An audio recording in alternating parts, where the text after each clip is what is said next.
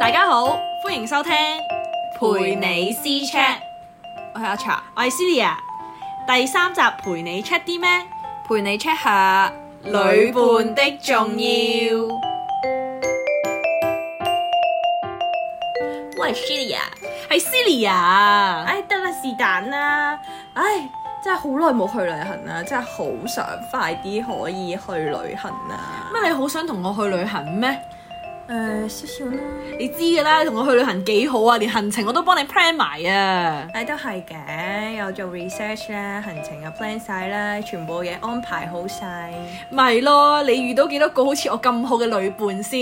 嗯，之前都有試過有啲朋友同我一齊去旅行啦，跟住然後咧，咁佢咧會全部嘢安排好晒啦。係咪真係我啊其實嗰個？誒唔係咯。嚇但係有少少唔一樣嘅，點解咧？就係、呢，咧，因為嗰個朋友係比較中意誒 social，即係佢有好多唔同嘅朋友啦，咁嗯所以咧佢都好中意叫唔同嘅朋友同佢一齊去玩咁樣啦。但係嗰啲朋友本身你識唔識㗎？唔識即係佢叫埋你啦，跟住叫埋佢自己啲朋友嗯係啦，一跟住齊去。係啦，嗰一輪係唔知點解，真係非常之多呢啲嘅活動啦。除咗旅行之外，都有試過小嘅 trip 啦，即係可能去露營咁樣啦。哦，我以為係嗰啲咩台灣都已經叫做小 trip 添啊，嗰啲快閃台灣兩三日嗰啲咧。 O.K. 你估中咗啦，係嗯真係去台灣 嘅，即係旅行係真係露營去，唔係露營係香港，哦跟住去台灣就係去旅行啦，哦，即係都係佢同一個人嚟嘅，但係一齊去呢個 trip 嘅朋友就唔一樣咯。即係可能去哦即係露營每嘅次係一去都唔班，一樣係啦，但係去旅行去台灣旅行嘅就係另一班咁樣哦咯。，咁你識到好多朋友仔咯。 誒都係嘅，咁冇所謂啦，都係去玩啫，都係。哦咁你嗰陣時去感受係點啊？誒都幾好啊！係咪佢哋都即唔係係因為咧，主動？嗰個 friend 係真係超級好啦，佢就直接同我講話誒，你唔使理嘅，所有嘢佢 plan 晒㗎啦，機票嗰啲嘢全部睇好晒啦。哦，即係你哋個 common friend，即係你識得嗰個。係我個 friend，你個 friend 係啦啫。跟住然後跟住就同我講話，誒所有嘢都搞掂晒嘅，你只要 pack 好行李，帶個人走就得 㗎啦，咁樣咯。咁好 嘅，我都想有呢啲女伴啊！點解次次都係我做 㗎？我要識佢啊！ 喺呢度 out friend 好似唔係咁好。 跟住之後咧，之後就去咗台灣啦，咁都即係行程都非常之豐富啦。我但係即係一直以嚟，即係佢嗰個行程入面都係唔需要你煩惱啲乜嘢，即係佢一直 plan 晒啊！依家咧就開始食早餐啦，哦跟住就去景點啦，跟住食晏晝啦。嗯但係咁樣其實個感覺佢自己個 mind 入邊咧係已經有晒成個 schedule 啦，即係唔係話有啲人 plan 完之後佢咪要開住個 開可能有個開住 list 咁樣係啦，要開住個 tick 咁樣 doc 喺度睇咁樣噶嘛，但係佢就嗯唔係咯，即係可能我哋知道嗰一日係可能最主要係去浮潛嘅類似啦，嗯嗯嗯咁就係除咗浮潛之外再加其他活動咯，即係可以 hea 少少咁就係。因為我自己去旅行又唔係啲好高要求嗰係啲好咧，長即嗰啲係係啦，唔我係好長唔會嘅，又冇乜所謂嘅，即係可能咩都啱嘅，嗯嗯可能我接受嘅範圍比較大啊。我同埋你都真係誒、呃叫做冇乜所謂易就到人咯，係係咪啊你嘅意思啊？即係因或者為可其實我係對好多嘢都有興趣咁樣咯。不過首先你要夾，夾到先得嘅，同你嗰啊個人，我覺得。即係所啊係不過我嗰個 friend 就比較。誒 outgoing 啲啊，即係都搞笑嘅一個人啦，咁所以誒、即係都容易冇乜所謂相係啦處都容易相處。咁佢嘅朋友唔係話即係因為一個 trip 跟住就變到好好朋友啦，但係都 OK 嘅咁樣咯。哦，但係都幾好啊，咁樣即係佢可以安排晒所有嘢咁，係而啊且係純粹，都我覺得又唔扯之餘，但係又好似 好放心交俾佢咯，啲行程係即係幾好，覺得佢哋對我非常之好啦，因為你就好啦。係啊，因為我有另一個朋友都係咁樣 樣啦，都係即係佢又係有晒所有 plan 啦，嗯嗯跟住然後但係嗰一次我同佢去咧，就係又係去台灣啦，嗯嗯，咁咧前面嗰幾日因為我有啲嘢做。跟住所以我係遲去嘅，咁哦佢即係你前後咗係啦我後咗，但係佢前面嗰幾日，即係佢可能已經去咗四日咁啦。嗰個四日咧係佢同佢屋企人去嘅，但係去台灣嘅東部咁樣啦。咁、嗯嗯嗯跟住之後我再飛過去嘅，咁咪就上翻去北部咯，即係去翻台北咁樣一齊去。跟住你就會合佢係啦哋，但咁你咪同佢屋企人一齊去旅行。唔係，佢屋企人係繼續喺台台東嗰邊。哦哦哦即係佢得佢自己一個人上。如果唔係就好尷尬係啊咯。啦， 佢屋企人都識嘅，但係唔少尷尬。係。咯，即係好似即係冇可能去咗旅行咁樣噶嘛。啊，因為佢屋企人嘅心態都係比較年輕嘅，所以哦都，即係可以相處到係啦嘅，即係唔係尷啲尬真係好老人家嗰啲咯， 都 OK 嘅。咁咪好係咯。啊。唉，但係我就慘啦， 次次都係我 friend 行程嘅，都唔知點解我遇到嗰啲成日都係咁樣嘅，唉，例如咧好慘啊！你之前誒、呃我哋一齊去旅行嘅時候都已經係啦，哦，即係即係我知道你嗰陣時好似係因為翻學忙緊啦，嗯咁、嗯所以就 plan 唔到行程之類啦。咁、我哋其實我哋係差唔多，我哋五個人一齊去旅行噶嘛。係啊，記得我同另一個朋友一齊 plan 啦。嗯哼跟住之後咧，即係買機票啊、book 酒店啊，都已經係全部我都係你哋係嗯我啊記。得跟住 plan 行程，我純粹係即係你哋想去邊度，跟住我哋將佢 group 埋一齊，跟住之後就分每一日去到邊度。啊係我記得咁樣你又喺個 WhatsApp 度問我，即係問大家啊你哋最想去邊度啊？係咯，仲跟住要唔夾上埋啲水喎，有啲人激死我啦。我有我有福嘅，我有福。係啊，講緊其他咯。跟住之後仲整埋個 PowerPoint 啦，超搭有車心喺邊度啊？超跟住第一日係啊食啲咩，做啲咩咁樣。記得。係，不過我本身都係一個中意即係 plan 啊， plan 嘢或者係即係譬如會整個 PowerPoint 出嚟，誒，即係係真係啦，有個好好計劃嘅人好咯。係啊，但係旅咧，行呢啲真係一支支班 啊！但係我哋咧記唔記得有個朋友仔？好似上集有講過少少。係啦，佢咧就係、嗯即係首先冇時間觀念已經係一樣唔好嘅事啦。佢平時已經冇時間觀念，其實上一集已經講過。咪係 咯，即係講緊上次係講執箧啦，仲慢 慢執箧。我哋已經講緊時間上飛機嘅啦嘛，佢都仲要 啊，慢慢執箧。仲有佢依咩起身都要我哋叫佢起身㗎嘛。係啊係啊係啊，唔係佢係最遲嗰個起身咯，都係啊係個個喺度並領扮啊，喺喺度度搞搞嘢嘢啊啊嗰啲咁樣，喺喺度準備今日要出去啊，或者要換衫啊、刷牙啊嗰啲全部搞掂晒之後，跟住佢自己扮靚，跟住佢先慢慢慢條絲嚟咁起身。 佢仲要我哋幫佢化妝。係 remind 下大家，係啊，真係好搞笑！佢坐咗喺張床度啦，跟住我哋以為佢搞掂晒啦，跟住仲點知佢原來佢仲要話咩嚇？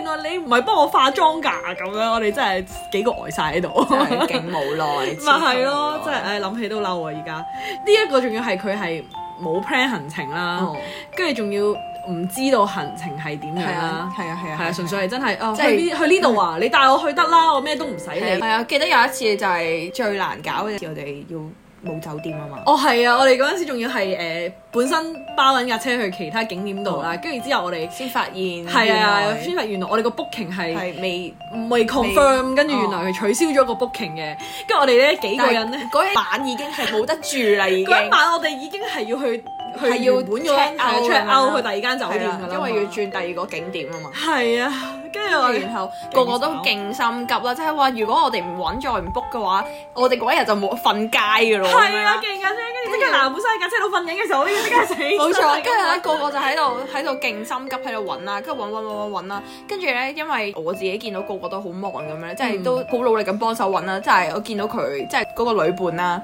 好似冇嘢做咁樣啦，佢咪仲瞓緊就啊嘈嗰陣時，佢唔係，佢就咁喺度呆住喺度嘈啦，跟住我就覺得有少少睇唔過眼咧，跟住然後我就同佢講誒，其實你都可以幫手揾下咁樣啦，即係直接同佢講嗯因為我坐喺最後面咧，我完全睇唔到，佢咧係反咗白眼啦，跟住佢仲要反你白眼啊！係啊，跟住然後係遞咗個電話俾我咯，但係其實我自己係攞住我自己部電話喺度揾緊，佢係咪 你同佢應該同佢講話哎誒，其實我有電話咯咁 樣。我我冇咁樣做啦，但係即係嗰一下真係覺得勁無奈，同埋我唔知其佢實大家都有責任㗎嘛。係啊，其實唔係淨係依賴邊一個咯，即啊係你係一個淨係識得依賴人啊，真係。係咯，你應該要幫手付出，或者係即係我覺得呢個係本身個人嘅性格問題，即係個責任感嘅問題咯，都係可能有啲公主病上身嗰啲咁樣。 佢平時都有少少係。嘛？即係要人就晒佢幫佢做晒餵食啊！真係要餵埋佢到佢個嘴度佢先食。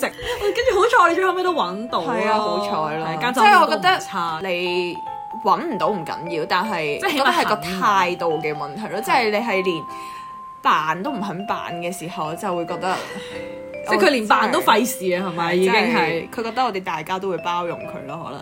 啊，我冇發現到啊，其實因為嗰陣時我已經係嘣嘣聲，哇死啦！冇酒店住，今晚住邊咧？好緊張啊因為個個都好緊。已經張喺度揾啊嘛。係。啊，我唔知道原來佢冇揾到佢咯。冇揾，跟住我就呆咗，即係佢嘅態度係令我非常之無奈，同埋我都唔知講咩好。但佢嗰陣時已經係平時話咩食嘢冇所謂啊嗰啲咁樣，但其實佢有好多嘢都唔食啊。就因為其實佢係連我哋平時出街，可能夜晚一齊食飯都好啦，跟住佢會好多嘢唔食啦，跟住個個都話我哋就你啦，咁你想嗯食咩咁樣啊嘛？佢唔係咯，佢係佢係後尾就話啊，咁都係唔嚟咯咁樣咯，即係直接唔直接放飛機。係啊，直接唔嚟咯，即係個個都話就埋你啦，跟住佢都話算啦，佢唔食啦咁樣咯，即係唔嚟咯，佢直接，咁所以咁點啊 佢都唔係成日出席呢啲 gathering 嗰啲咯。哦，係，我記得嗰陣時佢仲話，即係我哋有問過佢，咁你之前同屋企人係點樣？係誒誒去旅行嘅時候係食啲咩點樣咧？佢係佢哋會食埋同一間，每一日都食同係啊，一每一間日。都係食同一間。即係我我唔係話歧視佢，但係你即係你去得旅行嘅話，你梗係會想試下唔同嘅嘢㗎啦。但我冇諗過都係淨係食埋同一間。我記得我哋去嘅時候，其實都有問過佢啊。去到第三日咁樣啦，都係同一嗯個位置，即係都係可能誒、呃出酒店附近食咁樣啦嗯嗯嗯。跟住就問佢想食啲乜嘢，因為佢好多嘢唔食咁樣。跟住我哋就話可以試下其他，即係通常問你食咩都係可能去日本啦，都可能問你食拉麵啊，或者係食壽司，即係食嗰個種類，跟或者去其他鋪唔係嗰一間咯但係係啦，但係佢會直接講話誒去翻前日去食嗰間啦咁樣咯。完全唔。跟住即係冇人想食同一間嘢咯，即係你之前係同過佢去旅行未嘅？未其啊實嗰陣時但係佢係即係我哋大家都係啊第一次同佢一齊去旅行。係啦，但係佢係期待我再同佢去旅行咯。啊，咁唔使啦，即係我覺得咧， 去旅行咧，首先呢個好旅伴咧，就一定係有共同嘅嗜好或者係共同嘅喜好啊先咯，同埋個性格要呃相似啲咯，即係或者肯嘗試啦，起碼係。啊啊我覺得係旅行除咗放鬆之外，即係睇你個目的係咩啦，即係放鬆係其一啦，但係其二就係你好少出去啊嘛。嗯但我想講同佢一齊一定好唔放鬆咯，因首為先成日 都要。係咯，take care 佢。我仲記得有一次就係因為我哋去旅行都比較興奮少少啦，即係嗯嗯都嗯成日都好成日好中意講嘢咁樣嘛，因為成班 friend 佢就哦，係 啊，噼要哩啪啦，開噼心啊哩啪啦，㗎啦成班女仔。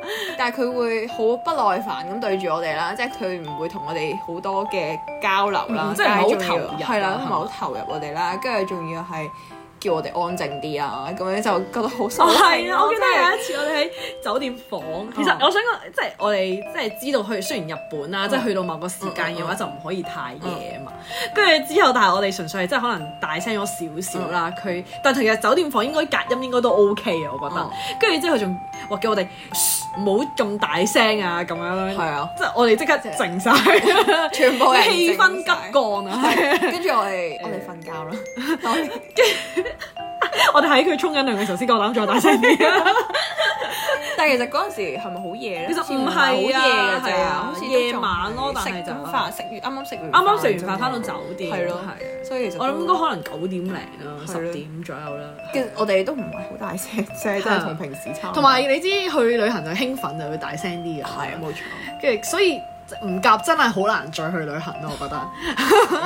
即係可能佢未感受到我哋側邊嘅氛圍。嗱，首先唔夾先啦哦，跟住第二咧，佢咧佢唔上心啦，唔肯 plan 行程啊哦嗰啲咁樣，唔投入咧，其實都好難再嗯去嗯咯。嗯所以真係要揾一個咧，即係又唔一定係點講咧，一誒定要哦分得咁細嘅，我覺得分工，但係起碼係誒即係。即係冇乜意見，或者唔係冇嗯乜意即見，係可以即係幫下手，即係有需要嘅時候，大家互相幫助咯。即係譬如我去日本，我唔識日文，但係我就 plan 好咗。但係你又識日文喎，咁你咪話你唔一定要幫下 plan 嘅手。但係你識日文嘅時候，可以有需要嘅時候可以幫下手咁樣，唔係真係好似我哋誒冇酒店住啦，你都唔做 就係等人哋去幫你我覺得有安排晒所有嘢咁樣咯。我覺得有陣時做朋友都係咧，就算出街都好咧，有啲咩事你都要主動少少啦，即係幫手做係啊嘢。即係有啲咩問題，其實大家要一齊承擔會好啲啦。如果唔係，如果唔係真係即係好似依賴其中一個人湊嘅話人咁樣咯，好似因因為你好似好似淨係全部都係依賴同一個人，嗰個人會好辛苦 咯。係啊，我哋都好辛苦啊，所以嗰陣嗯時。我都好攰啊，已經。超攰咯，唉！同埋之前咧，嗰陣時我哋仲細啦，嗰陣時係中學 grad trip 嗰陣時啦，因為呃誒好、多朋友都已經誒同、其他人一齊去旅行啦，咁、最後尾我就同咗另一個其實唔係話好熟嘅同學仔一齊去咗個畢業旅行啦。咁嗰陣時其實我唔知道原來佢個習慣係咁樣嘅，即係我哋去一齊去嗰陣時係去韓國嘅。嗯咁我哋就即係我都叫做晏起身咯，即係都會爛瞓嘅。咁、我哋就約定，譬如可能一點零左右就起身咁樣啦。一點零好晏噶咯，你去旅行係啊嚟講係啊，其實係㗎，但係你知唔知？即係嗰陣時我知道我都係誒懶懶地啦，嗯即係唔冇依家咁樣，哇！真係真係想去多啲地方，嗯嗯而且係嗰陣時純粹啊 grad trip 呢個係一個誒輕傳統鬆習俗嗰啲咁樣咧哦，即係大家都想試下咁 OK 樣啦，跟住去。其實我嗰陣時誒韓文都唔係話好識啦，跟住之後又唔係好知道當地嗰啲文化嗰啲咁樣嘅，所以我哋都誒誒好發生咗好多麻煩事咁嗯嗯樣。但係我想講咧，起身呢個問題真係好大件事咯，係每一日咧我都要叫佢起身咯。你明唔明？即係我又約好咗一點啦，啊我都爛瞓啦，我差唔多兩點先起身啦嗯嗯嗯嗯咁樣啦。但係咧，我已經搞掂好晒啲嘢嘅時候，佢仲瞓緊，因為我話起身啦，起身啦，起身啦。但係到最後尾咧係唔係佢起身咧都唔係問題，如果起身急急腳咁誒，即係整好晒嗯啲嘢係 O K 嘅，佢仲仲慢條要絲洗嚟頭啊、吹頭、夾頭、咁成日化冇妝咗噶咁樣啦咯。你哋係咪夜生活先啊？係你哋係咪去玩夜生活先？冇，唔係，跟住跟住最後尾係搞到差唔多四點先出去咯。但係先有咩玩啊係第一餐咯，跟住冇行街咯嗰陣時。你知韓國我哋有冇去到好遠嘅地方？因為如果去好遠嘅地方要搭好長嘅車程啊，你嗰啲嗯係啊南怡島嗰啲咪要好耐，要好早起身嘅，一直一係啊定完全冇可能去到咯。如果我哋去南怡島嘅話，應該天黑 咯。你哋應該要 book 定咯，即係我之前去啊，去南怡島啦，嗯去嗯 book K K Day 嗰啲咧，我嗰陣時呃誒，我係我嗰個年代冇呢 啲啊，係咁我哋畢業旅行喎。即樣。 係誒咁講 啦，跟住我諗 book 咗都起唔到身啦，就算係咯。咁佢嘥咗筆錢咯，你應該會可以令到你更加即係願你要意起身去係做啊呢一其樣實係嘢。其實不過我想講嘅就係、即係我哋要要了解下嗰個人之後，先好一齊去旅行咯，真係係真。係如果唔係每一日都叫佢起身，真係好煩。同埋咧嗰陣時啦，誒、我想去一個景點喎，嗯即係純粹係一間類似打卡餐廳嗰啲，但係就比較少女啲嘅。咁、嗯我朋友咧，即係我中學同學咧，就係、比較誒、有性格啲啊、嗯嗯嗯文青啲啊，即係佢未必會想去啲咁可愛嘅地方啦。跟住之後咧，我就話我想去呢間 cafe 度誒，嗯純粹影下相啊，或者食嘢嗰啲咁樣啦嗯嗯。嗯啊跟住佢就話誒誒你自己入去啦，誒、我喺出面行下等你啊咁樣唔咯。係啊啊，去旅行都搞哦咁係啊，樣啲 hurt 咯，真係。但係你嗰陣陣時去幾多日？啊好似四五日，我都唔記得咗。 四五日，日日瞓到四五 點，然後咩都唔肯做，咁你哋做咗啲咩？啊啊我想問所以好少咯，即係真係嗰啲買嘢為主，真係冇乜去過啲好嘅景點咯，即係第一次，即即其實都唔係咁好嘅誒，係啊。好似去旅程咗等於冇去咁經驗樣，覺得好似喺香港都可以係啊行街咁樣。我哋就係行街或者真係食下韓國啲地道啲咯嘅地道嘢，街邊小檔咁樣咯。但係我想講，我講少少其他話題啦。嗯，我咧之前去韓國發現咧，韓燒咧有一隻魚係超級好味，係咪鰻魚啲 friend？好似係鰻魚啊？佢係燒鰻脆魚噶嘛？佢佢中係意脆嘅，佢唔係唔係日式嗰啲鰻魚咯，即係我唔記得係咩魚啊啦。總之係咪本身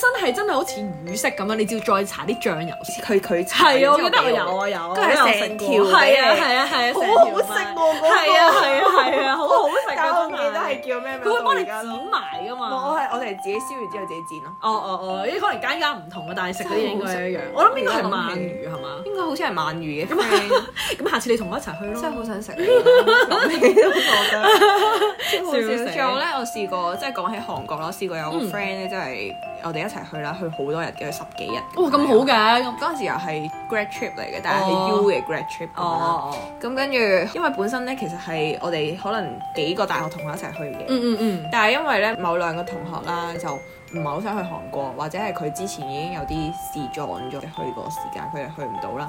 咁最後就係得翻我同我另外一個大學同學去啦，即係兩個人去咁啦。嗯。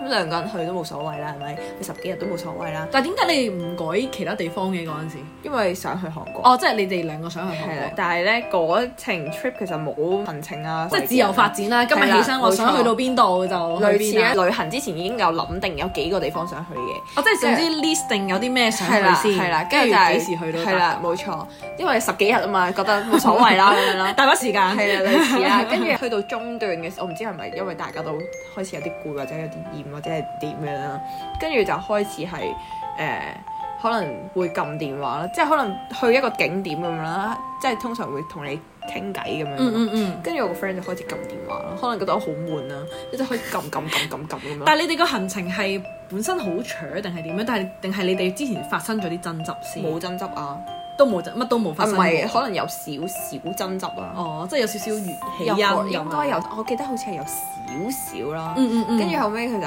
撳電話啦，跟住後尾就冇完全零交流咁樣。大家輪，大家就係 keep 住喺度撳電話。跟住我同佢講嘢啦，跟住佢又係望住部電話喺度撳啦，跟住我就覺得嚇佢唔應你啊，但係。佢好 hea 咁樣應咯，真係好敷衍咁樣咯。哦，我覺得可跟住就能係咁都係因為嗰啲小事，可能嘅係爭啦執即咁係樣。可能係。啊但我覺得撳電話都唔啱咯，其實長期咁樣撳，即即係好似自己一個人去旅行係嗰一咁樣。日咯，嗰一日哦唔嗰一日知啊係其中一日係咁樣樣，跟住然後就覺得想點啊， 有啲尷尬啦，有啲唔係好係啊想真係去咁樣，所以即係好自己一似個好人啊掃去興咁樣咯。跟住後尾後後尾佢撳，咁我又撳啦，跟住鬥撳大家就兩係撳鬥撳，跟住就覺得好似好似嘥咗一日咯。嗰最後日就撳係電話日咁冇樣。 錯咁但係你哋嗰日撳電話嗰日有咩做啊？其我唔記實得咗啦。我都唔記得，即係就係喺酒店度啊，我記定得係點啊？唔知我最大印象就係喺地鐵站，即係喺地鐵站度一路搭地鐵一路撳電話，撳到係尾啦咁，樣。同埋行地鐵，因為唐哦嘅地鐵都好長㗎嘛同埋有好多鋪頭仔咁樣，其實都幾正。啊可能會望一 望地下街嗰啲係類似啊。不過我唔係好中意行地下街。哦，都係。同埋你好少中意每日行街 shopping 嗰一類，你中意去景點多啲㗎嘛？你哦係誒都係嘅，係咯睇多啲嘢啦，我中意。咪係咯，所以唉，所以嗱嗱呢個就係 睇睇三點啊，嗯 千祈咧唔好咧同啲咧成日撳電話嗰啲人咧 一齊唔知去，嗯想點你要處理嘢你就同埋我覺嗯得都唔可以咁單聲，即係講聲冇乜所謂咯。同埋咁情緒化咯，我覺得即係有啲咩未開心見誠咁講，或者你本身有啲爭執唔滿意咁樣，即最係後好似係有講黑嘅，面有問嗯嘅，跟住佢 話係我我撳先咯。但其實係應該跟住 我係心諗我撳咗兩下啫喎，跟住哦我心諗我愛你撳啦，咁我繼續撳落去啦， 沒完沒了你唔理咁。我咁樣咯。跟住就哦，誤會嚟嘅啫，其實。誒係咩？ 勁慘，不過都好過嗰啲咧。之前咧，即係你一定要同個屋企人去旅行㗎係嘛啊。咁始終嗰啲親戚咧都係比較麻煩怕辛苦啊。哦。你覺唔覺？即係嗰陣時係，唉，其實我唔我哋唔應該自由行啦。奉勸大家咧，即係如果同咧親戚或者屋企人一齊去咧，最好就跟團啦，真係。之 前啦，我哋就去誒、呃泰國，嗯咁、就自由行哦啦。跟住之後咧，因為其實泰國咧，其實你都要等嗰啲嘟嘟啊，定係總之一係就包車嗯啦，一係就揾啲嘟嘟咁樣啦。但係佢唔係，即係我哋可能一大班人唔係咁多嘟嘟排晒喺度噶嘛，嗯呢嗯度等噶嘛嗯。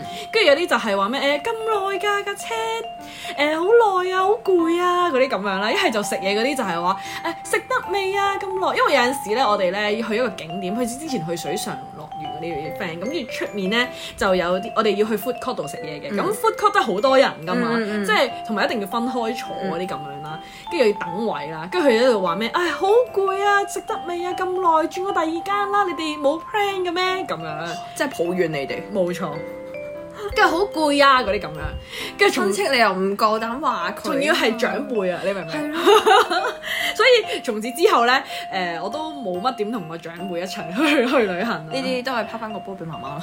誒因為爸爸爸媽媽就拋翻個波俾哦，因為小朋友因為佢哋都唔識啊嘛，所以都係啊，依賴嗰陣時靠係你我哋同另外兩個表姐，我哋三個一齊 plan 嘅哦，就係誒係都唔知點解次次 plan 行程咧都會有我份啦，真係好 燥底。跟住就係話咩？總之由 book 酒店啊，book 機票已經好煩，因為其實我哋係十幾個人一齊去嘅哦。嗯咁你知機位啊，或者酒酒店啊嗰啲咁樣，唔係可以 f 到咁多人一齊去噶嘛嗯嗯，嗯咁或者一齊住埋一齊嗰啲咁樣噶嘛，所以就好煩咯。你要揾到啲酒店，又要誒唔好太貴嗯，又要十幾個人一齊住到嗯嗰陣嗰啲位啊咯嗯，跟住所以就好麻煩啊。從此之後我就已經唔想再去唔想再做搞手 啊，好攰啦，好攰啊，真係超攰。。仲有咧，我想講有啲人咧，可能同你去旅行啦，但係好多嘢都唔肯試，即係好似同第一個嗰個人差唔多。哦，係啊，即係例如咧，有個 friend 就係又係去旅行啦，又係去韓國啦，嗯跟。住可能咧韓國唔係好興食嗰啲生嘅章魚咁嘅嘢。哦，你之前講咩廣藏市場係係係，有我就嗰啲係去咗嗰度就啊，係嗰度啊係 啊，因為嗰度要格價噶嘛，好似話係係佢哋係會㗎，好總之好會有幾條巷仔嗰啲好浮咁。動噶嘛，一見到你係啊你係遊客係遊咁就唔就俾咗同價勁貴咁樣啦係。以前咧好興 Running Man 啊，誒暴露年 齡啦，你又喺度唔緊要 啦，温啲 friend 都可以做咗好係耐啦，冇錯，Running Man 都做咗好多年嘅。跟住咧，咁嗰陣時咧，佢哋成日食生章魚噶嘛，係啊跟住見到咧因為我自己個人咧就比較中意試新嘢嗰啲人嚟嘅，跟住好勇於嘗試啊啦。咁去得去得旅行，梗係啊想試佢哋係啊啲即新係嘢我想講去咗韓國啦，好似佢出名嘅大部分嘅奇怪嘢，好似你都都試過，哇好正啊。例如有啲咩咧，生牛肉啦，跟住然後嗰啲我冇食醬過油啊蝦、醬油蟹，啊我就有食。食過。跟住然後仲有食嗰啲血腸啦，哦奉勸大家唔好食血好核突腸，好街邊腥檔好有臭㗎嘛係啊，我唔明誒點我解係佢哋去嗰咁個鍾唔意知咩食咯市場咯，又係有個另一個市場市場哦係好出名嘅市場，唔記得叫咩名。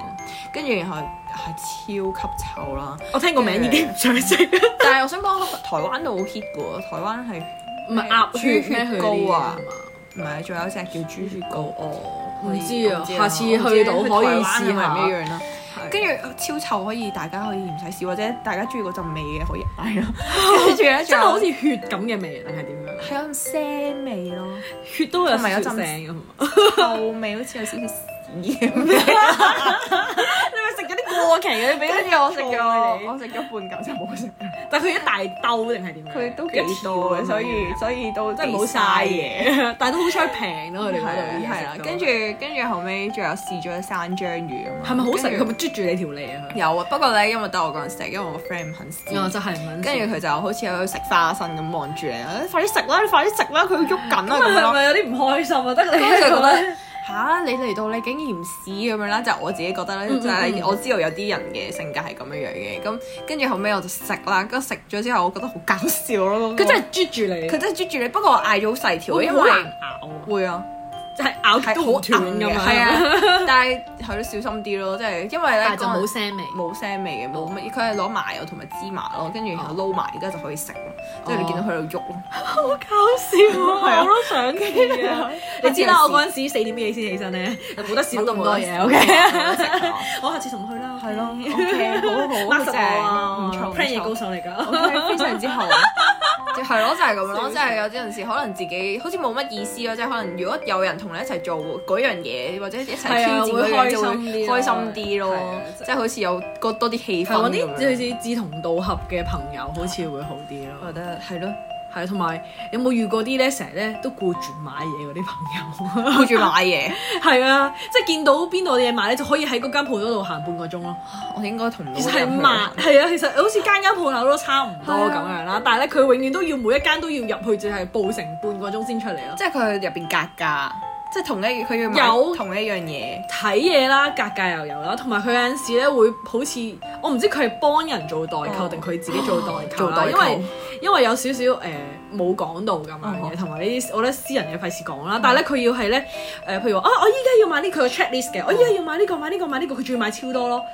咁嗰陣時嗰陣時去日本啦，仲要係你知買個個都買好多嘢，等好耐㗎嘛，嗯嗯嗯其嗯實係啊仲要話咩啊要幾多要買滿幾多先可以扣到税啊嗯嗯嗯嗯？我要買夠幾多咁樣咯，即係嗰個 trip 就變咗好似成日你陪都佢買陪嘢，佢買嘢，就變咗陪人買嘢咯。其實可以，我覺得可以留多啲時間去其他地方咯。咁就我覺得去到即係去旅行，我覺得我啦我自己嘅、嗯嗯我自己興趣係睇小店咯，哦，我係咪啲手作啊，或者類似係即係係平時睇唔到，嘅？因為咧我記得去韓國咧有一條街唔係嗰個清潭洞嗰邊好似係。我有冇去過人人商人人商場？好似似冇唔知咩，佢都係好多手作嘅即係鋪。佢嗰度嗰度係比較靚咧，即係佢可能文青少少啦，嗰邊嗯嗯嗯即係佢嘅 design 嗰啲，即係全部鋪頭都好有特色啦，跟住入邊嘅嘢全部都唔一樣，即係會覺得好好睇咯。嗯，即係全部都係去行翻大商場或者係誒、呃香港都買到嗰啲牌子嘢，係即係覺得好嘢食啊似好嗰啲悶咁咁樣樣。咯。唔係，我覺得可以去嘅其實，即係譬如咁邊個我買係主要行程 咯，邊個唔買嘢？我覺得去旅行都係會買嘢，因為去到當地先會平啲嘅某啲係啊，嘢，或者你中意嗰個嘢食啊、嘢飲啊，或者喺嗰度買衫啊嗰啲咁係啊樣都好正常係啊好正常嘅。但係唔係每一次每一日都都要要去去嗰咯啲就會好係啊悶咯，應該會係因為感佢受每一日都會講話啊，今日有啲咩？哎，今日買漏咗啲乜嘢啊？聽日要買即多係啲啊！為咁咗樣為咗買嘢要去旅行，即係佢嘅行係啊，程跟就係住我覺得啊太誇張啦。即係你哋實冇嗰次係冇 planning 嘅，在誒都有嘅，都有 plan 話去買嘢咁哦樣嘅，但我冇諗過個時間係咁長咯。係啊，同埋係真係去，我冇諗過係佢每一間鋪頭都要入到去要咁耐 咯。因為其實嗰陣時係即係類似係快閃咁樣哦，嘅佢，係為咗買嘢，佢我本身真係有冇講嘢買嘅哦冇本身冇講開嘅，其實、純粹係誒話啊呢一日就去買嘢，或者去邊度去邊個超級市場度買嘢嗯咁，我都覺得 O K 啊，咁我都會買嘢啦，當然。我覺得有一日去超級市場係正嘅，即係係啊，行下或者有啲真試係食嘅夢啊嗰有啲買手啲，即係買手信啊嘛，嗰陣時係啊，啲手信都要。嘅。超級市場先係個最集中嘅地方，係啊，即但係嗰個係地就方唔係每一日同埋每一次去到嗰啲地方都係每間鋪頭都要入去行下嘅。其實我想講每條街哦即係啊有啲買嘢嘅街，其實間間鋪頭都差唔多 啦。即係佢賣啲譬如手信咧嗯都差唔多啦係，啊但哦係佢一定要每一間都要入一次去睇一次咯， 佢係格價咯，我覺得係。係嘛？我都唔知啊。但係最後尾跟住係連我另一個朋友都話：哇，佢都入好耐喎。不如分咁樣開啦，係我哋本身冇諗過哦嘅，因為我哋純粹係諗住快閃，哇有幾日得閒喎，咁嗰陣時啲機票又平哦咧，我哋又買啲平機票去咧，跟住又冇諗過。係跟以住前以前仲有強機票，係啊，搶噶嘛！我哋一齊啊，好懷念嗰陣時嘅日子，冇啊啊日日抱住喺度， 睇幾時夠鐘開賣啦咁樣。跟住有陣時，誒咁咁咁短嘅，跟住然後或者係咁長嘅，咁就去夠咁長。係係咯，我真係哇真真，你可以去多幾日，個價錢 都係一樣喎係啦，仲咁要啊。平平啲 喎。係啊，，跟住就即刻哇即刻買啦，黐笑線。死。 所以真係唉，所以揀一個好嘅女伴真係好重冇要啊！錯，你有冇試過有啲咧係真係好貪靚啊？但係咧佢又想你幫，即係可能佢知道你可能叻某一樣嘢，嗯嗯或者係即係好似化妝嗰個人 咁啦。哦，即係我哋之前一齊去嗰個啦。係啊，跟住咧佢永遠都係我哋嘅主角。佢係佢係點咧？即係佢，我記得佢有一次又係關於扮靚事嘅，即嗯嗯嗯係係激嬲咗我啦。跟住有咩有啊，就係誒嗰一日嘅前一晚，好似係唔知有大家喺度傾乜嘢，傾傾扮靚咁樣。哦我我哋有試過，我哋嗰晚係咩？大家幫大家化啊，類似妝。係 咯，啲女仔就係咁嘅啦，好無聊嘅。因為我好中意咧上網學啲好無聊嘅嘢啦，即係可能學下紮頭髮啊，嗯都唔可能無聊係啊，技能嚟嘅都。 咁嗰日咧就好無聊咁樣，大家喺度扮靚，跟住我就是但揾咗個人嚟俾我玩啦，哦，玩頭頭髮髮咁樣就啦。幫佢紮頭跟住髮。係啦，咁我就紮咗其中一個人啦。跟住咧，佢見到之後就話：哇，好靚喎咁樣啦。跟住然後就話要第二日要紮喎。咁好啦，冇冇所謂啦。咁第二日咪幫你紮咯，係咪先？嗯跟住紮完之後咧，因為咧誒、我唔知係隻夾鬆咗定係咩嘢事啦。跟住然後咧，佢個頭散咗喎。佢我即係因為我幫佢紮完之後咧，佢會係咁整，係咁整。哦，咁係佢照跟住整係咁拆亂照啦咗啦，我唔知係都已經佢自己拆亂定係隻夾太鬆。 跟住後尾咧，後尾咁算啦，咁誒，因為我哋都出咗門口咁樣啦嗯嗯嗯，跟住我哋出咗去啦，跟住搭緊車嘅時候咧，跟住佢咧坐坐前面啦。嗯。跟住咧，即刻擰過嚟同我講，即係啱啱坐低冇幾耐 啫喎，就直接同我講話誒，我個頭散咗，你幫我 整。嚇！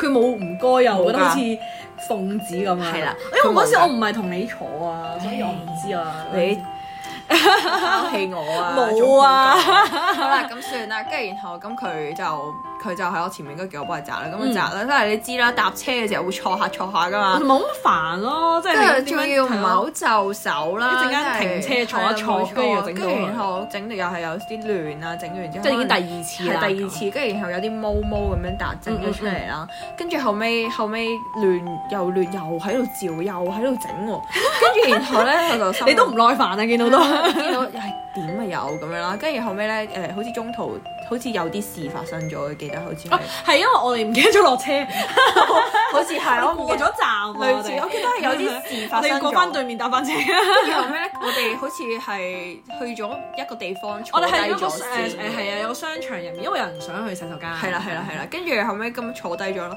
又同我講啦，佢話我鬆咗喎，你快啲幫我整翻啦咁樣咯，嚇！佢即係佢態態度度係咁嗯樣樣嘅，跟住然後你即係你要人幫你，你都唔好咁樣啦。係啦，跟住後尾我就幫佢做紮多一次，最後一次我覺得啊好靚啊咁樣咯，跟住後尾佢又唔滿，意，係啦，佢又再照咯。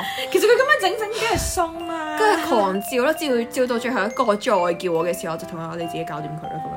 你已經燥底咗我啦，我已已經。經頂唔順啦，因為嗰一下即係因為都好多事，我覺得佢一定要理，下人哋感受咯，真因為係。佢啲態度仲係咁樣樣嘅時候，就會覺得真係頂唔順咯。佢真係小公主啊。跟住最後又問我佢，因為最後可能都即係都知你燥燥地，都咁多件事發生咗啦，即係係都我嘈哋埋有都有次少少係。啊有少少唔係好好開心啦，嗯即係嗰一日嗯嗯。跟住後尾咧，佢嗰一日無啦啦問我，因為我哋有五個人去噶嘛，嗯嗯咁正常通常都係兩個兩個兩個咁坐噶嘛。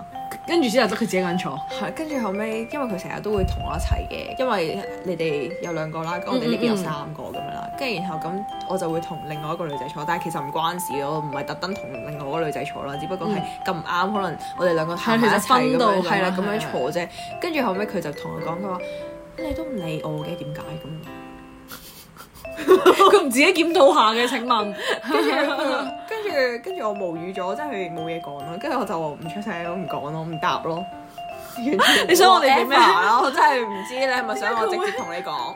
你係咪直接想同埋誒唔同你坐唔代表唔理你咯，OK？係啊，冇錯啊。我哋嗰日都係係影好多相係啊，嘅，其實都我記冇得。冇人冇同佢講過嘢，即係唔係 bully 佢喎，即係都仲係照係有一個交流咧，又溝純粹通唔同你只不過係坐啫冇同到你坐啫。同埋其實只嗰不過個氣氛大家都攰啦係啊，我哋都其實到悶都好情多嘅人時候㗎啦，係啊。係啊，係咪啊？第三第三，三四日係咯，咯應該係係啊，但係唔關事，我哋嗰日已經玩得好晏啦嘛，好我哋似去去咗好多地方，又係又啊又有頻撲啦，又係都坐過都龍攰啦㗎嘛，又係咯，搞咗好多係嘢，跟住仲後尾要幫你紮咗咁多下頭髮啦， 算啦，但係真係冇乜所謂，即係你，我覺得態都係態度咯，係啊即係我覺得做朋友都係態度咯。係，所以呢個揀女伴真係好重要啊，知唔知冇啊？錯所以你要揀翻我呢啲咁好嘅女伴，咁就最好啦。 都得。仲有咧，上一次講過少少嘅，即係同大家透露過少少，就係講話誒去日本嘅時候咧，跟住呃誒有個非常之好嘅司機叔叔啦，嗯因為我哋去一個新嘅景點啊嘛。哦，嗰時我哋係包車去啲遠啲嘅地係方，啊，冇錯。咁咧，咁就嗰日落雨啦，咁大家都想去一個特別啲嘅景景點咁樣啦，跟嗯住就諗住去影相咁樣，但係點知嗰日落雨啦，跟住個司機叔叔超好啦，佢落車啦，跟住除咗揸，因為佢係揸車嘅啫嘛，跟住落車之後，跟住然後係幫我哋影相咯，哦，我記得啊，嗰陣時我哋啊勁黑仔，真係即係成程都冇停過雨啦。我哋仲要特登咧呢一日咧係要 plan 去啲遠啲嘅地方打貨打卡用㗎嘛。跟住之後咧係我哋係成程都係落住雨啦。本身諗住 set 腳架影相㗎嗯嘛，但係因為落雨啦，根本就即係 set 唔到啦，同埋電話可能會入水嗰啲咁樣。係啊，嗰個司機叔叔咧就超好，知道我哋自己影唔到啊，就係啊特登咧幫我哋影啦，要踎低啊，擔住把遮，勁辛苦啊咁幫我哋影咯晒咯係啊見到真係覺得佢咁樣樣都佢覺仲得問我哋 O 唔 OK 啊，使唔使影多幾張啊？即係覺得知道日本人係服務至上啦，但係冇諗過係真係咁好，超好人啊即係我覺係得已經係超出咗佢嘅誒誒需要做啊嘅範圍之外咁樣咯。係啊。跟住後尾，咁我哋大家都見到佢濕晒咁樣，都覺得唔係咁好意思啦。係啊即係影幾張就 OK 啦係啊咁樣誒誒是但啦，即係覺得影完有有個有紀念啊係啦，有有個冇錯啦。跟住後尾，但係嗰個同我哋一齊嗰個女伴咧，就同我哋講話誒。誒唔係，即係睇完張相之後就話哦我唔滿意啦，即係我對真係張相係咁喺度嫌嫌棄，即係張張都唔得咁我樣唔啦。知喎，呢個有發生，因為佢就係同你講係咪？唔係， 我唔知啊，可能我企佢隔離，跟住佢講，跟住就可唔可以影過啊咁樣啦，即係咁瘋狂喺度講可唔可以影過啊。但嗰陣時我哋係咪已經係離開咗個景點？唔係啊，，係嗰個都係同一個地方，同一個地方。但係嗰個叔叔係遠處望住我哋咁樣啦，跟住就嗯嗯諗住睇下我哋有冇需要啊嘛，即係我哋大家都話冇，啊唔緊要唔啦使咁啦樣，但係佢喺咁樣側邊就係喺度講我唔咗靚定係我唔靚佢話我佢哋一點定係放大自己自己睇㗎啦，係 咪？跟住就話可唔可以影過啊？唔得嘅喎咁樣咯，跟住嗯然後跟住後尾好似係補影咗一次㗎，哦，即係已經冇影過，我唔記得咗啦，係啊有太耐啦報應過一次啊但我記得係有，即係影過幾張咁樣都係啊，跟 OK 住後尾佢啦。就出聲啦，就話我想補影咁樣啦，跟住後尾個叔叔又係勁好咧，又係踎低咁樣幫我哋係影啊，啦個角度因為要係低炒先可以影得晒你咁多個冇人。錯，跟住後尾影啦，咁大家都係都係覺得夠啦咁樣係啦啊，即係都可以 move on 咁樣啦。後尾個女仔都係唔係好滿意咯，但係佢唔夠膽再出聲，哦，但係即真係係佢都係好好嫌棄咁咁樣樣。。即係我心諗人哋咁好，已經幫你做多咗其他嘢，係咯，即係咁樣樣都仲喺度話人哋。佢係佢都唔人哋檢。討下自己，佢淨係成日都嫌人哋。我覺得即係有陣時要有啲感謝嘅心咯，冇錯，即係係咯。同埋佢都已經係幫我哋影咗成日喎，唔係話一唔係一一一個兩次景點就咁拜樣拜喎。佢仲要最後記得有少有少紀念品嘅，你記唔記得？唔記得啊，佢有俾紀念品我哋佢有咩？俾一個好少嘅小吊飾咯，應該好平嘅，但係佢有俾我哋我唔咯。記得咗。唔冇錯，記得咗跟住所以佢我有記好記得咯。咁佢真係好好真係啊，其好實嗰好個人。啊，非常真係超級太好啦，實在。誒，佢成日都嫌噶啦，嗰陣時又話嫌嫌太早啊，定唔知點 樣，食又要鹽，咪係都好咯，多嘢都做唔到咯。係啊都唔係真係好想講，即係係咁喺度講佢啦，即係嗯因為佢都真係好貼切我哋今日嘅。話主題，佢係我哋今日嘅主角嚟嘅。其實希望下次就就今集做主角之後，就唔好 再再做主唔係可角。以做啲好嘅主角，係啦唔好再做啲唔好嘅主角。佢令到我終於知道咩係誒唔唔好好嘅嘅女伴， 超女女伴。所以期待下一次啦，我哋講好咗之後，係啊，希望可以快啲去到啊旅行而啦家咁。樣樣，我哋都等咗兩三年。 係啊，之前我哋話去咩邊度迪士尼，我唔記得咗啊， 上海迪士尼。啊，仲唔理近近地去過台灣都好啊，真係。係而家真係可以出就即刻走。係啊，我都想啊。而唔係而家可以出嘅，但係要翻嚟隔離隔七日咯，係啊係啊。但係都冇咁多時間啦，冇咁多係日子啊啦，希望你隔離七日都冇快啲錯，好返，係啊，希望疫情快啲過 就啦。係咯，個個都等緊嘅其實。係啊，我哋今集嘅時間又差唔多啦，我哋都準備咗超女女伴 Top Five 嘅 post 喺 IG 俾大家。如果大家都有遇到過超女女伴嘅話，就話俾我哋聽啦。有其他更雷嘅人都可以話翻俾我哋聽㗎。嗯咁啊，歡迎大家咧可以咧留言俾我哋啦，亦都可以咧睇下有冇其他嘢想分享，都可以投稿俾我哋㗎。冇錯，我哋都開咗一個新嘅 Google Form 啦，可以大家 click 翻入去我哋個 Google Form 入邊啦。如果有故仔想同我哋分享嘅，可以同我哋講啦，或者覺得我哋有啲咩可以做得更加好，可以留言翻俾我哋啦我。哋等緊你啊！冇錯，我哋個 IG 係 cc dot c check。而我哋 email 咧就係 c c c c h a t 二零二二 at gmail dot com。嗯，記得我哋個名有四個 C 㗎。係啊，快啲嚟 C check 我哋啦！如果大家中意我哋講嘅嘢嘅話，可以喺下邊留翻五星俾我哋啦，四星都得嘅。低過四星就嗯好啦，係啦，我，哋留翻喺 Google Form 就得啦。希望大家支持下我哋係啦，啦。仲有記住去 follow 我哋 IG 啊。仲有係啊，我哋下集再見啦，拜拜拜拜。